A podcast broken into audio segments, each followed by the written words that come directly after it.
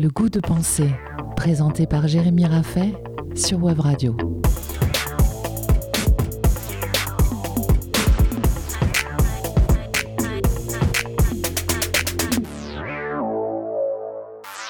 Et si nous étions enfermés, quels seraient les barreaux de notre prison? Nous avons souvent répété et défendu dans les émissions précédentes sur la décision et la liberté la nécessité de prendre conscience de nos déterminismes. L'image du prisonnier qui n'a pas conscience des chaînes qui le retiennent nous a permis de définir une première condition de la liberté. Pour être libre, il faut au moins cartographier les zones dans lesquelles nous ne le sommes pas. Il faut prendre conscience des barreaux de sa prison. Pour aider à comprendre ce qui nous détermine et qui ne dépend pas de nous, nous allons exceptionnellement proposer une sorte de liste, non exhaustive, des déterminismes qui retiennent notre liberté.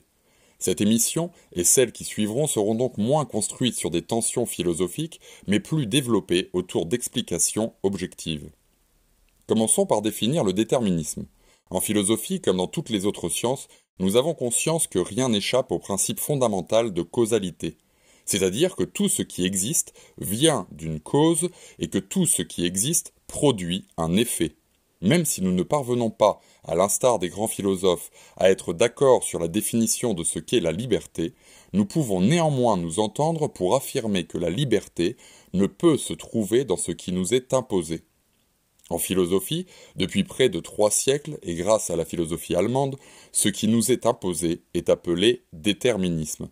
Le déterminisme est donc une mise en application du principe de causalité.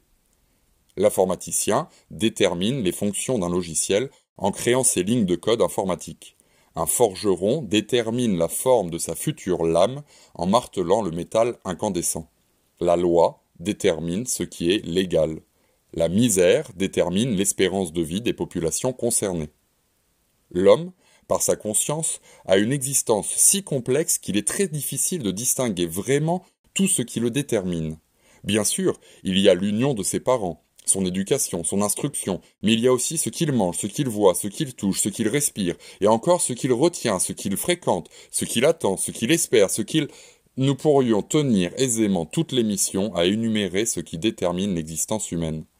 Dans ce grand rendez-vous de déterminisme que constitue l'homme, dans ce grand méli-mélo de causalité, la question de la liberté demande si une action de l'homme, une pensée ou une situation peut échapper au déterminisme, peut échapper à la grande mécanique des causalités.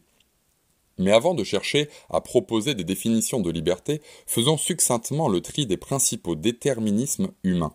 Cherchons à y voir plus clair dans ce fatras de causalité qui nous constitue. Nous pouvons commencer par les déterminismes culturels.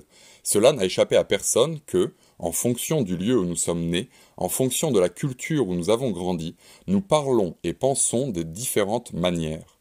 Ainsi nous comprenons les différences culturelles qui opposent différentes manières de vivre. La politesse ne s'exprime pas de la même manière en France que sur les îles Tonga.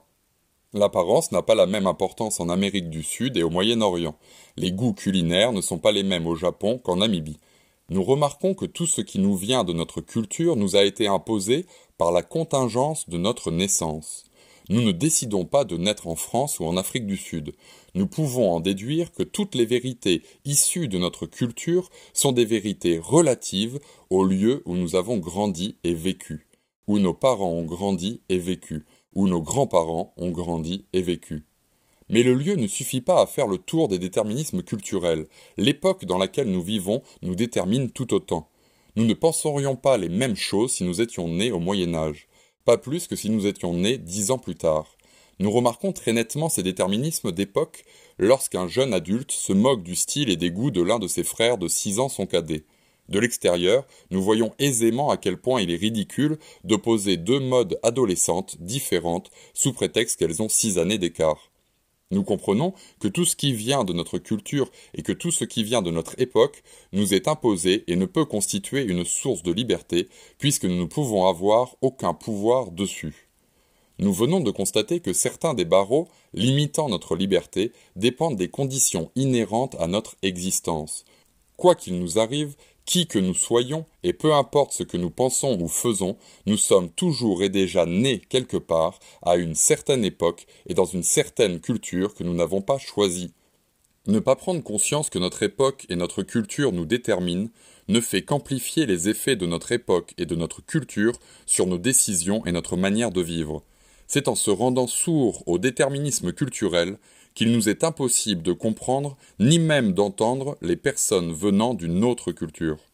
Croire que notre origine est le lieu de la vérité qui doit s'imposer sur le monde entier est stupide.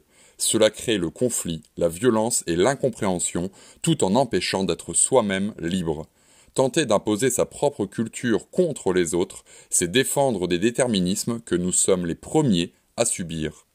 A l'inverse, en distinguant ce qui vient de nous de ce qui vient de la société dans laquelle nous avons évolué, nous pouvons prendre du recul sur ce qui nous a toujours paru normal, afin de prendre conscience que cette norme n'est que relative à notre culture et non pas absolue. Si je préfère le fromage au nem, ce n'est certainement pas parce que je l'ai décidé librement.